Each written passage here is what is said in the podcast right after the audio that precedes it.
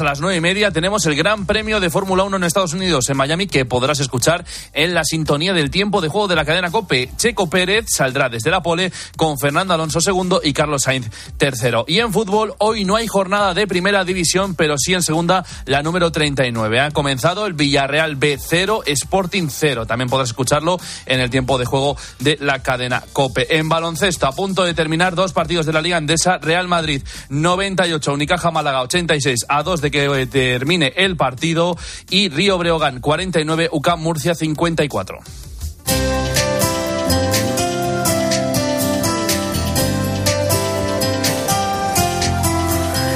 Y hoy en el espejo, Álvaro Real, ¿qué tal? Buenas tardes. Hola, Iván, ¿cómo estás? Buenas Nos vas a hablar de un documental que, por cierto, yo no he visto, pero que está haciendo historia y se llama Libres. Sí, mira, Libres, el documental dirigido por Santos Blanco está consiguiendo algo insólito: introducirse durante varias semanas en el top 10 de películas más vistas en el país, junto a comedias, blockbuster, cine infantil. Un documental sobre quienes viven en abadías, conventos y monasterios entre lo más visto. ¿Por qué?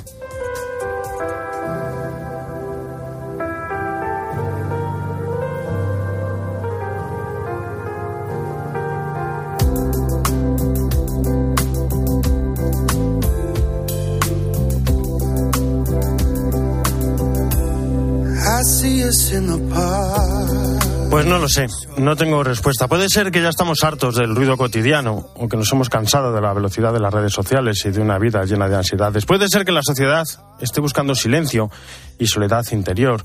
O quizá que el corazón y el alma va buscando respuestas que estos hombres y mujeres que viven en abadías, conventos y monasterios han encontrado. Siete segundos. Solo siete segundos del documental. Siete segundos de respuesta. Vivimos en una sociedad tan súper acelerada que no nos da tiempo a parar. Parar. Quizás sea esa una de las respuestas. No lo sé. Lo que sí sabemos a ciencia cierta es que en las salas de cine están ocurriendo cosas. Son muchas las historias, las vidas que están cambiando tras ver el documental.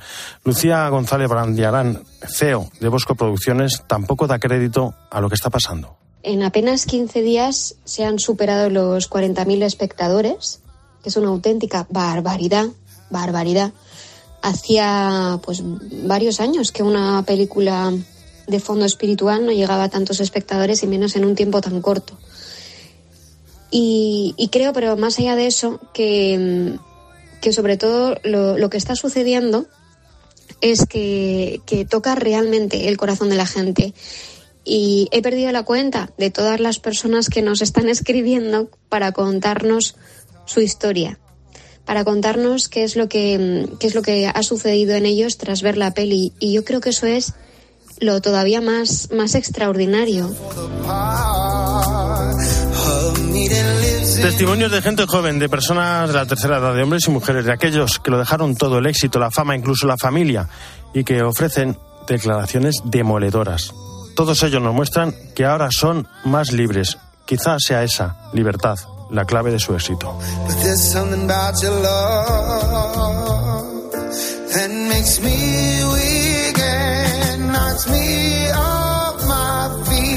Jesús Luis están, ¿cómo estás? ¿Qué Buenas tardes. ¿Qué santos tenemos esta semana? Pues mira, entramos ya bueno, lo primero, estamos en la segunda parte del tiempo de la Pascua. ¿Por qué? Porque son ocho domingos, pues este es el quinto, estamos ya en la segunda parte, ya nos vamos acercando poco a poco a la ascensión y a Pentecostés. Quinto domingo de Pascua, seguimos viviendo al Señor resucitado de esa manera tan especial. ¿Qué tenemos mañana? Mañana tenemos una celebración muy tradicional, que es la aparición de San Miguel, de San Miguel en el Monte Gargano, allá por el año 492. Entonces, claro, es una celebración porque un hombre que tenía el mismo, tenía ese mismo nombre del monte, se le perdió un toro y cuando lo quiso encontrar no le pudo mover de allí, le intentó disparar una flecha para matar y la flecha lo que hizo fue y a los pocos días rezando el obispo se apareció San Miguel para decir que protegía esa zona y la aparición de San Miguel. ¿Qué tenemos el día 10? Al patrón del clero diocesano secular español que es San Juan de Ávila, el que nació en Almodóvar del Campo, que murió en Montilla y que además fue el apóstol de Andalucía y que vivió con mucha pobreza y sencillez que se formó en Salamanca y que fue ese gran apóstol de Andalucía y ese patrono, como digo, del clero diocesano secular español. Y rematamos un poco esta semana, el día 13, que será sábado, además sábado, con la Virgen de Fátima, la Virgen que se apareció a los pastorcillos para pedir oraciones por la conversión del mundo y de los pecadores. Por cierto, el lunes también, que si no se cabra Esteban, la Virgencita de Luján. La Virgencita, de Luján, también. Y estamos en mes de mayo, mes de peregrinaciones. Pues sí, precisamente en San Ildefonso, donde también sirvo pues eh, suele haber siempre un rosario todos los años por ser el mes de mayo, pero es que este año eh, a las nueve y media, el sábado día 13, se va en peregrinación hasta San Isidro para ganar el jubileo. A partir de las nueve y media, y se, allí se gana el jubileo a las doce la misa del peregrino y se vuelve también en procesión cantando las letanías para pedir que llueva. Y siempre un poco se invita a que si no se quiere hacer todo el trayecto, que en algún momento, a partir de las nueve y media, se les acompañe todo el que quiera para ir a ganar el jubileo en estos días ya finales del año jubilar de San Isidro. Muchísimas gracias como decimos, el mes de mayo es un mes muy especial, un mes mariano, y también es el mes de las primeras comuniones. Carlos González, Charlie, ¿cómo estás? Buenas tardes. Hola Álvaro, muy buenas tardes. Hola, yo soy Yari, pues yo soy Juan y estoy impaciente que llegue el día de mi primera comunión. Cuando te vi sentí algo raro por dentro a mí me encanta ir a catequesis. Es algo súper guay porque me enseñan la vida de Jesús y es el día en que tú estás con Dios y me doy cuenta de cómo me ama. En la Eucaristía, Dios mismo se nos da como alimento. Desde que conocí a Jesús, me cambió la manera de querer a mi familia y a mis amigos. Y poder tenerle dentro es algo que me emociona muchísimo.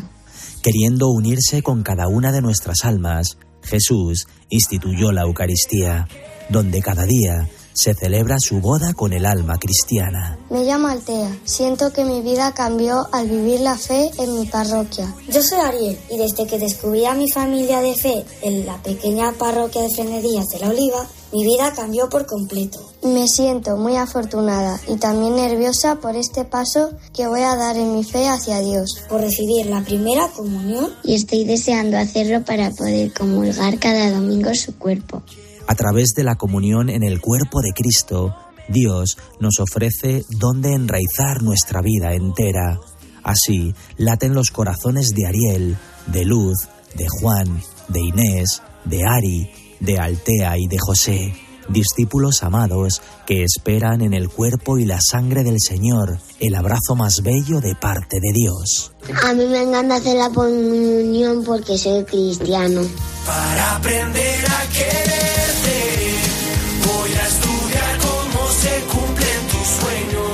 Recibir el cuerpo de Cristo, poder sentir a Jesucristo dentro de mí, produce una gran alegría ya que sabes que siempre va a estar contigo cuando lo necesites. Para mí la primera comunión es algo súper bonito. Y cuando lo busques. Porque es un día que solo vas a tener una vez en la vida y pues tienes que disfrutarlo y es algo que no vas a poder olvidar.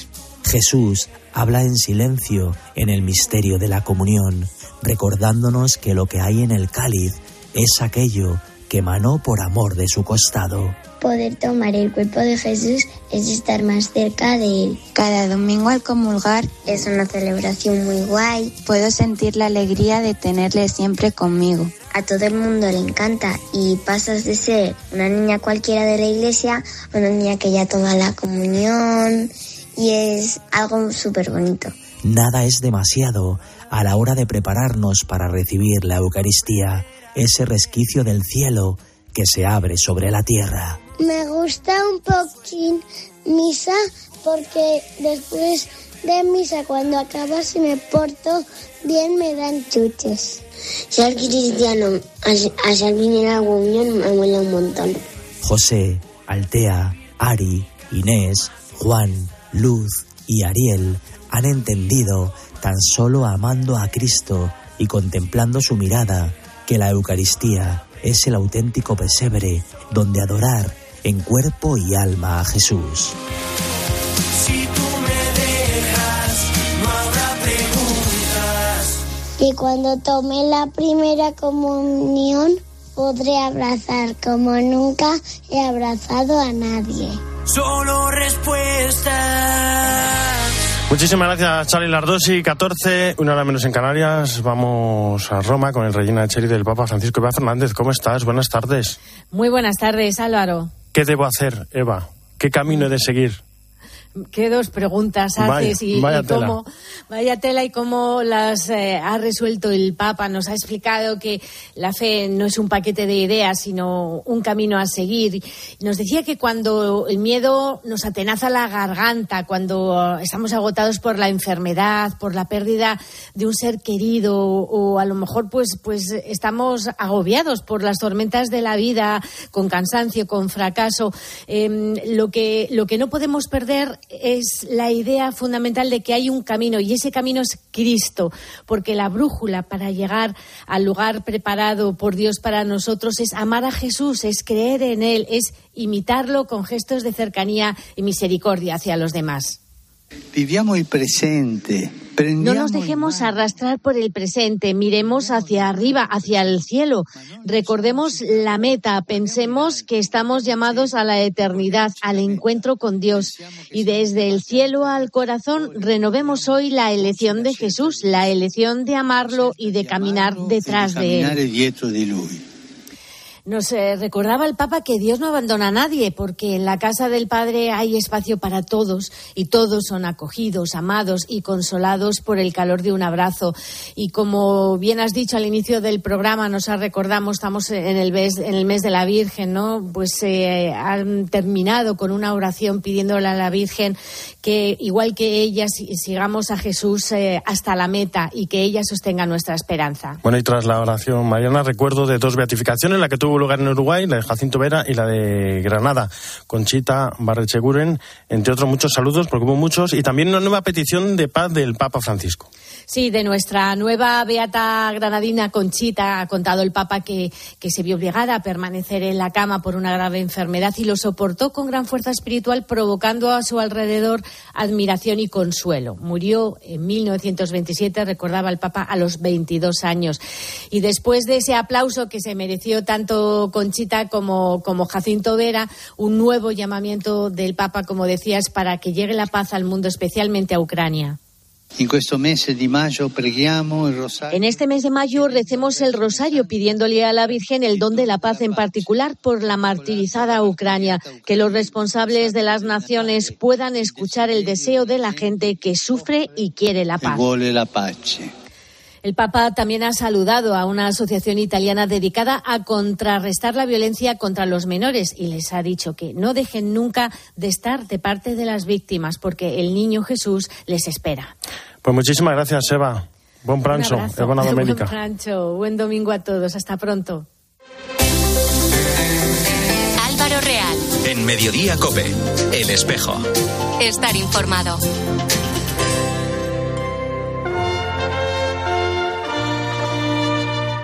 ¿Y ahora qué?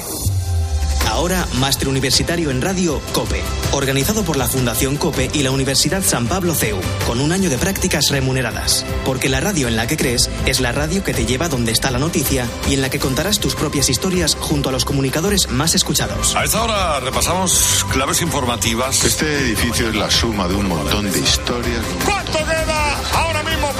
Máster Universitario en Radio COPE. La radio en la que crees es la radio que te hará crecer. Infórmate en fundacioncope.com y en el 91 828 39 30.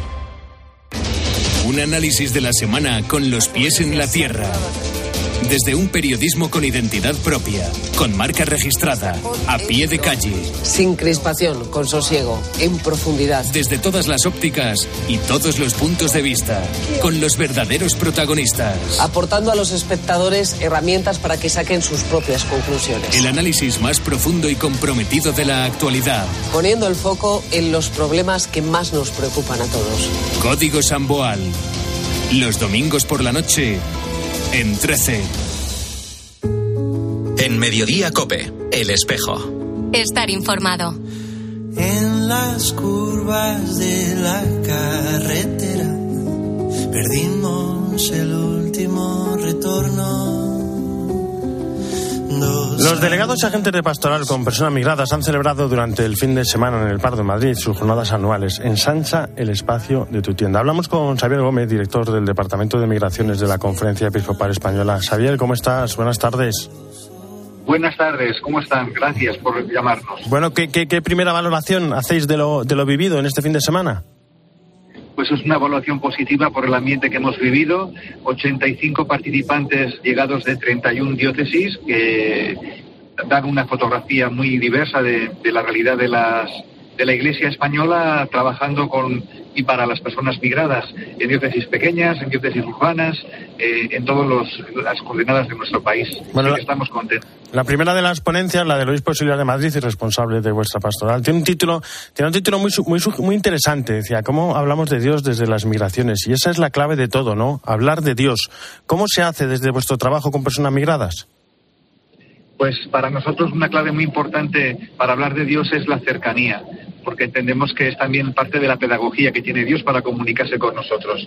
En la cercanía a la, realidad de las personas, en la cercanía también desde comunidades acogedoras y misioneras, procuramos que las personas migradas se sientan incluidas en nuestras comunidades y también en nuestra sociedad. Bueno, el mismo viernes se hablaba de, proyectos concretos que estáis realizando y me gustaría preguntarte por uno de ellos, por el de la mesa del mundo rural, ¿no? Porque en el mundo rural se está viviendo cada vez más con, con la llegada de la interculturalidad. ¿Cómo, ¿Cómo se vive en el mundo rural todo este proceso? Pues el mundo rural y en concreto la, la- mesa del mundo rural es un signo de esperanza de la Iglesia española que atiende una realidad cada vez más, más eh, presente, que es la de el interés por apoyar la repoblación y la revitalización de los pueblos en el, en el mundo rural. Hemos encontrado que en el ámbito rural, a pesar de, de, bueno, de, esta, esta imagen de la España vaciada, que ciertamente es real, pero también se encuentra la España de las oportunidades. Hay mucha oportunidad de trabajo y un lugar estupendo para, para poder arraigar, hacer proyectos de, inclusión de familias que quieren vivir en los pueblos. Porque son muchísimos los proyectos de los que habéis hablado en, en estos días. Hablaba de este de la Mesa del Mundo Rural, pero no quiero que se queden en el tintero al- algunos de los otros. ¿Qué, qué- cuál es el trabajo que estáis realizando? Bueno, pues fundamentalmente uno de los acuerdos más importantes que hemos adoptado ha sido que allá donde no existan mesas de coordinación, las, eh, los secretariados y delegaciones de migraciones van a impulsar eh, transversalmente estas mesas de coordinación, mesas de hospitalidad, mesas de migraciones, justamente para, para fomentar el trabajo en red y para promover los proyectos comunes, como son, por ejemplo, el corredor de hospitalidad para facilitar el tránsito y el traslado de jóvenes extutelados de las Islas Canarias hacia diócesis de, la península o hacia otros lugares de, Europa. Y también eh, estamos trabajando conjuntamente en el- la promoción de los círculos de silencio y también hemos anunciado que vamos a redactar un nuevo documento marco de pastoral sobre la identidad de la pastoral de migraciones fundamentalmente basada en el, en el eje de fomentar comunidades acogedoras y misioneras. Bien- viendo el programa, me llama la, la atención que, que no habláis de pastoral de, de migraciones, sino de pastoral intercultural. ¿Qué es la pastoral intercultural? Es que las migraciones, el fenómeno de las migraciones lo que trae consigo es justamente la diversidad cultural y la diversidad, mm, bueno, social, como vemos ya en nuestras calles, en nuestros pueblos y en nuestras parroquias, en nuestras comunidades, en el seminario, en la vida consagrada. Por todos los lados, la fotografía, el rostro de la Iglesia y de la sociedad española es cada vez más diversa, con personas y con venidas de todos los lugares del mundo. Entonces, la interculturalidad consiste en una opción, no es solamente el convivir juntos, como sería una, una visión más de multiculturalidad, ¿no? convivir eh, desde la diferencia, sino hacer una opción por interactuar fecundamente para que las culturas entre ellas entren en diálogo, para que se fomente la cultura del encuentro y se haya, haya un enriquecimiento mutuo de todas las, las culturas que comparten un espacio o que comparten una comunidad, ¿no? Donde también tenemos que abrirnos al trabajo de, de acoger. Claro, porque La- ese, la- ese enriquecimiento, ese enriquecimiento, por ejemplo, lo, lo, lo habéis puesto de manifiesto con testimonios, con experiencias como, como la de Madrid y Barcelona. Exactamente. Eh, una experiencia de Barcelona ha sido el proyecto Caminen Junts en la Diversidad, que es, un proyecto de toda la diócesis para todas las áreas de misión diocesana y eh, en Madrid hemos elegido una parroquia que trabaja justamente esta diversidad que vive en el centro de, en el centro de Madrid, muy cerquita entre Lavapiés y Latina, y se ha enriquecido y está haciendo un trabajo por integrar la diversidad cultural como una fortaleza. Y la, la realidad migrante está revitalizando la parroquia. Pues una fortaleza, como, como vemos en esta pastoral de migraciones, eh, pastoral intercultural. Xavier Gómez, director del Departamento de Migraciones de la Conferencia Episcopal Española, muchísimas gracias por estar con nosotros. A ustedes muchas gracias y buen domingo. Nos vamos a Hispanoamérica.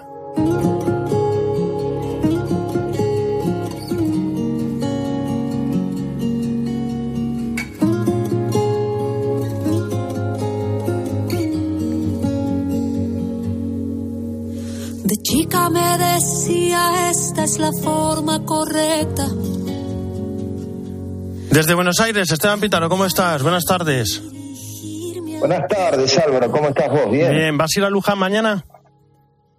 Hombre, no sé si puedo ir, pero a mí no desde el corazón y seguramente pasaré por algún templo con una imagen de, la fest- eh, de Nuestra Señora de Luján, patrona de los argentinos, que vamos a celebrar mañana. Y en lo que es en general un gran mes mariano, por supuesto, en todo el mundo. Eh, vos sabés, en línea con lo que venías comentando de, de- la experiencia de la migración y de la acogida al migrante, de la interculturalidad. Un santuario mariano aquí en La Boca, en Buenos Aires, muy lindo, muy interesante. Se llama el Santuario Nuestra Señora Madre de los Emigrantes. Es una casa de inmigrantes llena de simbolismo, llena de interculturalidad, ¿no? Con un bajo relieve de Nuestra Señora de los Emigrantes que fue donado por el cardenal Montini cuando era arzobispo de Milán. Una imagen además coronada por Pío XII. Un templo con actividades para acoger a los migrantes desde su inicio a mediados del siglo XX, una vocación para que el migrante, al menos a distancia, con el corazón, peregrine este mes de mayo, este mes mariano, por supuesto un mes de peregrinaciones masivas en algunos casos, ¿no? Por ejemplo, lo que fue días atrás, la peregrinación a la Virgen de Chapi en el sur del Perú, de la que participaron más de 200.000 personas, reina y señora de Arequipa, fiesta de varios días, de mucho color, allí a 90 kilómetros de la ciudad de Arequipa, una devoción que nace a finales del siglo XVII, que no quiso irse del lugar a finales del siglo XVIII, y algunos relatan haber escuchado Chaipi Chaipi en aquel momento, que en quechua es aquí, aquí, por eso la Virgen no se quiso ir de ahí, y así el nombre de la Virgen de Chapi, que como te decía, reunió a más de 200.000 peregrinos estos días en el sur del Perú. Otra Virgen que no se quiso ir, como bien vos adelantabas recién, por supuesto, la vamos a celebrar mañana, Nuestra Señora de Luján, una festividad que recuerda el traslado de una imagen que viajaba desde el puerto de Buenos Aires hacia el interior de la Argentina, pero, pero que a orillas del río Luján, la carreta que la trasladaba simplemente no avanzó más, allí se quedó, allí se quedó la Virgen a inicios del siglo XVII y desde entonces recibe peregrinos, acompañó el nacimiento de la nación argentina. Me han dicho que la han revestido, lo van a revestir de una manera especial para la fiesta. Por supuesto, bueno, en realidad se reviste siempre para cada 8 de mayo, porque con el viejo manto se hacen estampitas, más de 70.000 estampas, pero como bien vos decís, tiene un vestido de gala muy especial para, para la fiesta de mañana, porque hay tres estrellas en el manto, tres estrellas bordadas en dorado en la parte inferior que simbolizan distintas cosas. Por un lado, tres figuras de la iglesia en vías de beatificación, el negro Manuel, el padre Salver y también el cardenal Pironio, cuya causa esta semana dio un importante avance, pero tres estrellas que simbolizan, Álvaro, las copas mundiales obtenidas por la Argentina luego del último triunfo en Qatar, un hecho que alegró y unió al pueblo, como explicaban los organizadores en este gesto de convivencia, de empatía, por supuesto, desde la religiosidad popular. Cada casa mariana recibe peregrinos este mes, una María que acoge, pero también evangeliza. Por eso, Bárbara, esta semana vamos a prepararnos también para la fiesta de Nuestra Señora de la Evangelización, que es la patrona de Lima, la principal advocación mariana de este país, solicitada en el siglo XVI por la hija de Francisco Pizarro, una imagen de ineludible impacto en vida de grandes santos, símbolo de una María que acoge con el sentir de cada pueblo, en cada pueblo celebrando el Mundial también, pero que es pilar de la evangelización desde su santuario, donde sea. En español damos fe desde España o Latinoamérica. María es madre que se queda con su pueblo, a sentir con su pueblo para ser pilar de la evangelización. Aquí tienes a tu madre, nos dice este mayo nuevamente Jesús. Pues Esteban Pítaro, un fuerte abrazo. Hasta la semana que viene. Abrazo. En la producción, José está en el control técnico Natalia Escobar y en control central Rodrigo Garrido. Ya saben que el espejo no termina, sino que gira y ahora nuestro reflejo se abre hacia Mediodía Cope con toda la información nacional e internacional que nos trae Iván Alonso. Iván, buenas tardes de nuevo. ¿Con qué, vamos hoy? ¿Qué tal? Buenas tardes de nuevo, Álvaro. No sé si has escuchado un nuevo anuncio del presidente del gobierno. ¿Qué nos ha vendido hoy? Vamos a casi dos o tres anuncios por semana. Hoy nos ha vendido que va a avalar el gobierno el 20% de la hipoteca de primera vivienda a jóvenes y familias con menores. Lo contamos en el Mediodía Cope.